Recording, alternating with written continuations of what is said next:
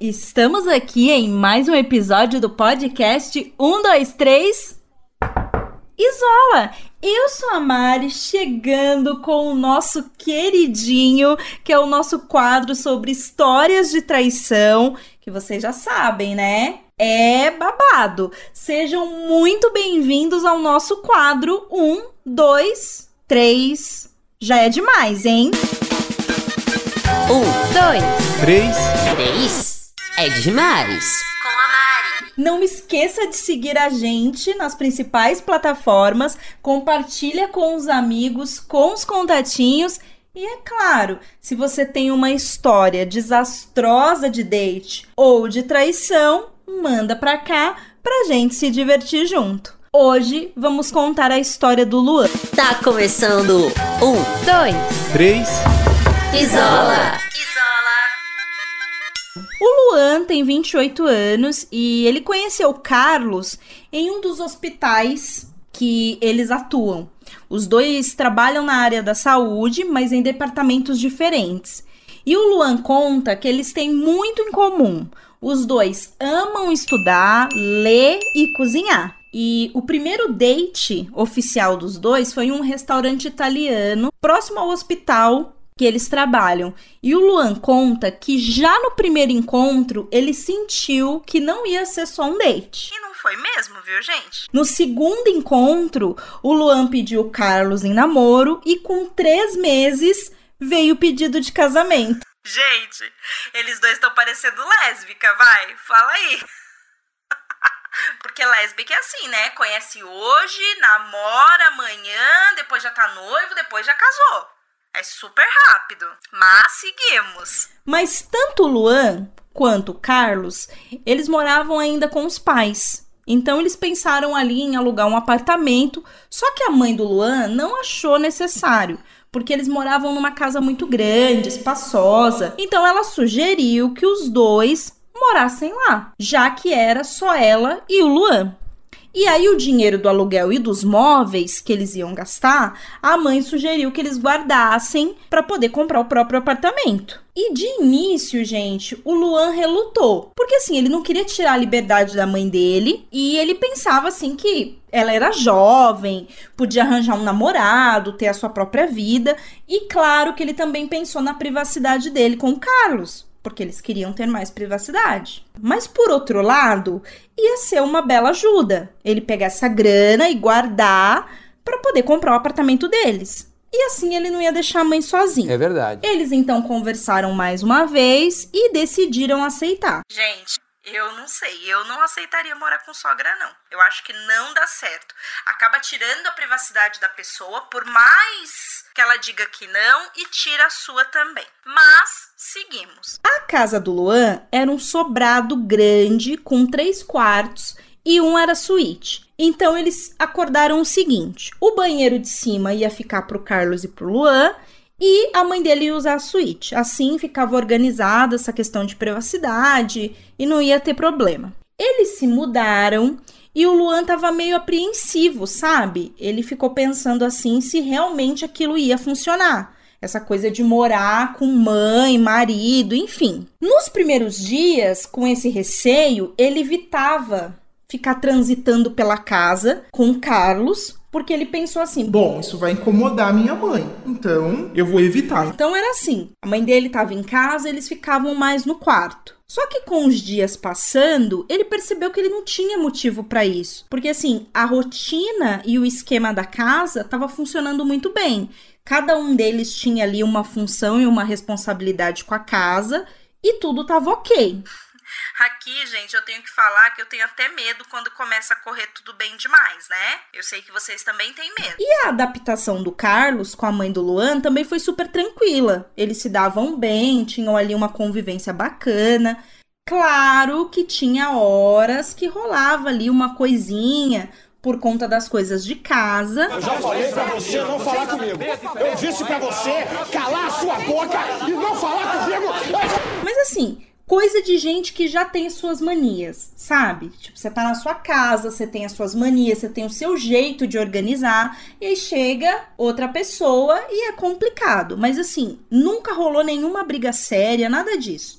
funcionava tudo muito bem. Depois de uns três meses deles ali morando juntos e tudo fluindo muito bem, o Luan já tinha até aceitado que realmente a sua mãe tinha razão, que era a melhor solução eles morarem ali, guardar a grana. Então, assim, foi uma boa solução. E o Carlos conversava muito com a mãe dele, fazia companhia, dava risada. Então, assim, o Luan tava muito tranquilo. E o relacionamento dos dois ia de vento em polpa. Então, assim, aquela paixão, aquele fogo, sexo maravilhoso. Palavras do Luan.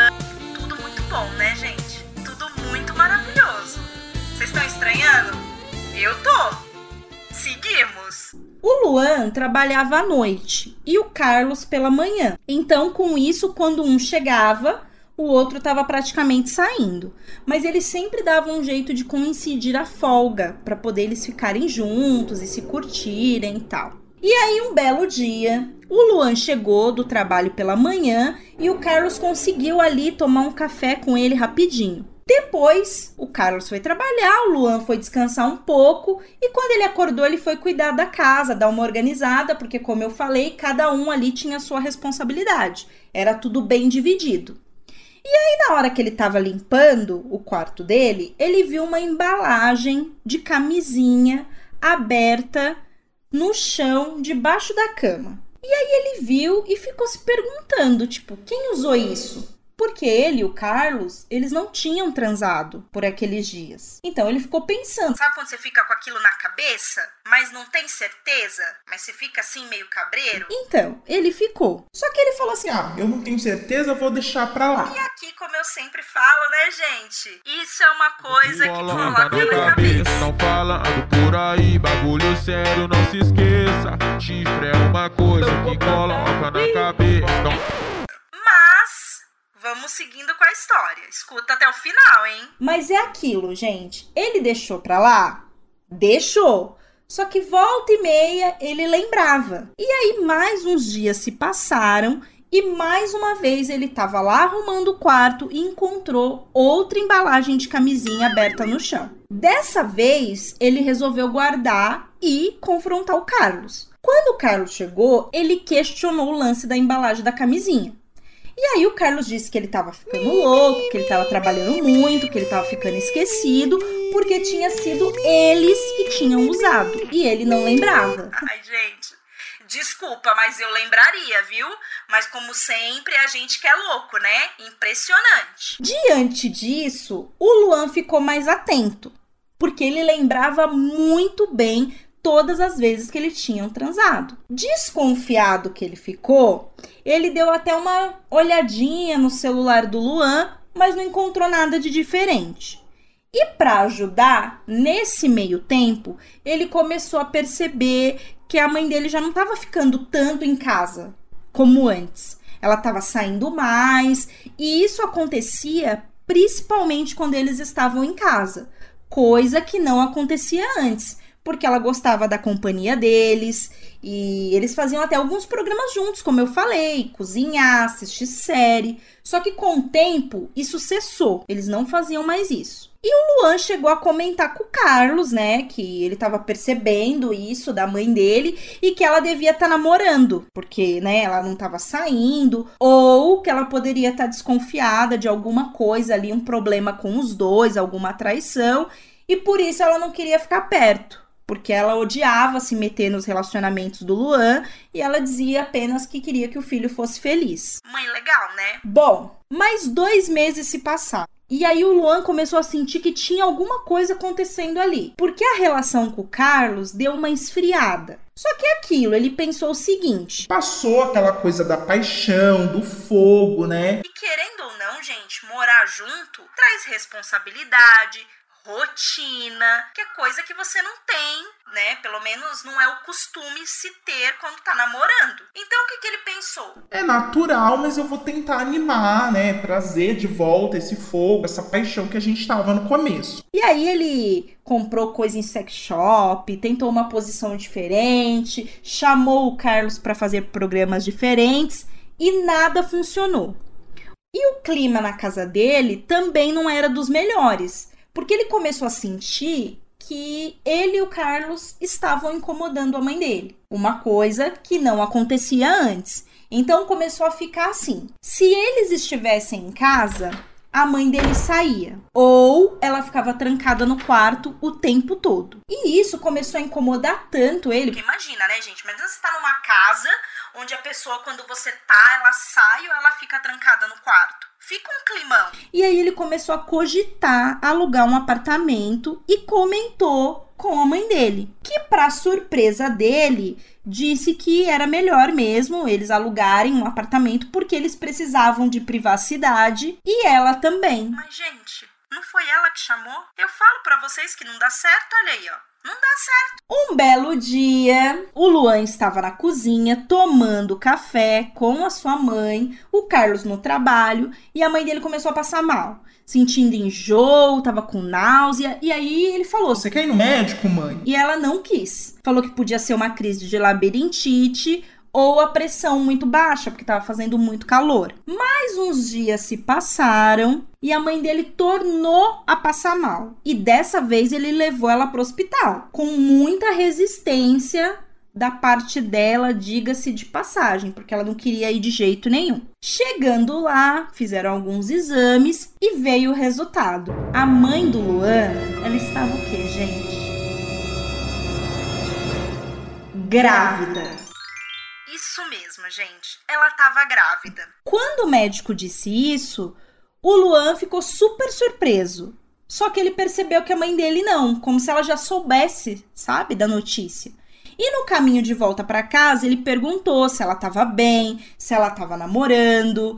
E aí ela falou que não queria falar sobre aquele assunto, que ela não estava planejando engravidar a essa altura da vida dela. E o Luan perguntou sobre o pai da criança, se ele ia apoiá-la, se ele sabia e que qual fosse a decisão que ela tomasse, ele ia apoiar a mãe. Chegando em casa, ele contou pro Carlos, que ficou assim incrédulo e perguntou, né, o que que a mãe dele ia fazer, se ia ter o bebê. E aí o Luan disse que não tinha muito o que fazer, né? Que ela teria o bebê. E o Carlos achou aquilo ali um absurdo, sabe? Ele falou que não tinha cabimento nenhum a essa altura da vida ela criar uma criança, enfim. O assunto morreu ali. Os meses foram passando e a mãe dele foi seguindo ali com a gravidez. E o Luan percebia que ela não estava bem, sabe? Ela não queria falar sobre o pai da criança, ela ficou muito triste. Ele tentou conversar diversas vezes sobre o assunto e ela não falava o que tinha acontecido. E aí ele meio que resolveu deixar quieto e a gestação foi seguindo.